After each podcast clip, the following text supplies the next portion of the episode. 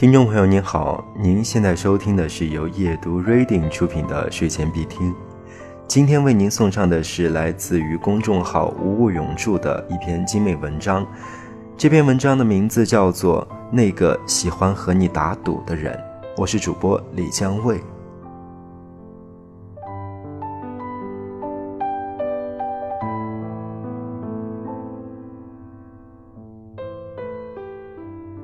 在很多关于青春的电影故事里，都会有打赌的场景。可能是为了让我们可以看到那些玩笑的日子里一些人少有的认真吧。比如电影《那些年我们一起追过的女孩》中，就有这么一个场景：在两个人的夜自习教室里，柯景腾在后排竖着中指。跟前排头都不回、只顾写字的沈佳宜在嘴炮上打了一个赌。他们打的赌是月考考试的时候比总分成绩，柯景腾输了就要剃光头，而沈佳宜输了就要绑马尾。面对沈佳宜超机车的自信，柯景腾开始了早上太困被沈佳宜的圆珠笔扎后背。晚上太吵，和对面楼的大叔用英语互相问候家人的日子。看来打赌的时候，让人认真起来的，有时候只是那个和你打赌的人不经意却又让人起劲的自信与得意。然而赌约似乎早早就胜负已分，又是一个两个人夜自习的晚上，柯景腾顶着一碗超帅的光头冒雨而来。他右手在光头边做了一个超帅的举枪的手势，不欠你的了。那天晚上，令沈佳宜开怀大笑、深受触动的，不仅仅是柯景腾那一份他嘴里常说的幼稚，还多了一抹让人着迷的认真。作者九把刀说：“我最幼稚的时候，是最喜欢你的时候，希望你不仅仅看到我的幼稚。”那一个晚上，沈佳宜也许就是看到了柯景腾平时嬉皮胡闹下还有少有的认真，才会有那一份为男孩子少有的心动。柯景腾知道他几乎不可能赢，就像沈佳宜知道他没有可能会输一样。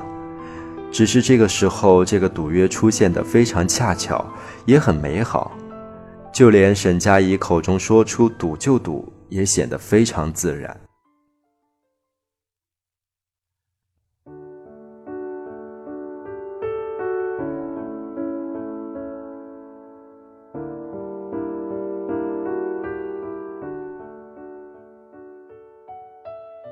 曾经在微博上看到过这么一个故事：男孩喜欢看篮球比赛，很喜欢在朋友圈和人家打赌球赛的输赢。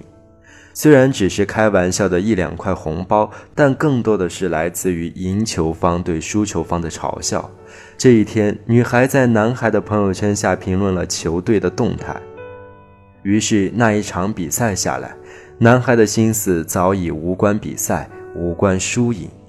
男孩和女孩聊起了球赛，聊起了篮球，甚至约上了打篮球的时间。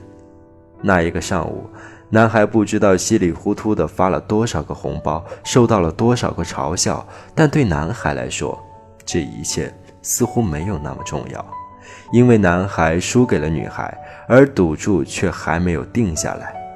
要不，你输给我一个晚上的时间，晚上陪我去打篮球吧。男孩看着手机里的信息就发笑了。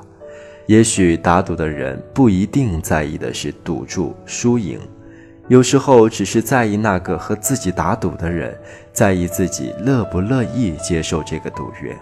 所以，真正影响我们打赌性质的，只是我们自己乐不乐意输给那个跟你打赌的人罢了。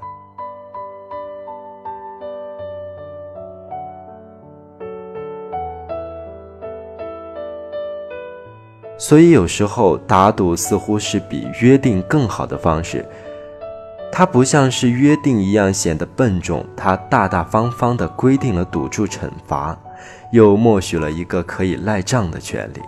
它给予的只是双方可以更轻松地对待一件事情的态度而已。而所谓赌注，不只在于一个红包、一个要求，又或者一杯奶茶而已。更在于打赌双方两个人的倾注于这个赌约之上的用心罢了。虽然打赌输了，有时候挺没面子的，但柯景腾后来却也看到了沈佳宜绑起马尾的样子。微博里的男孩子也收到了女孩的一个篮球之约。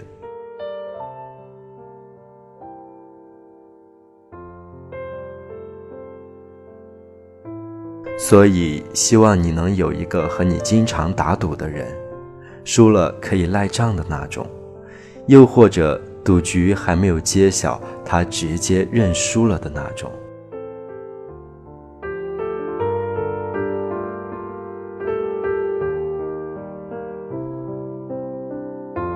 听众朋友您好，您现在收听的是睡前必听，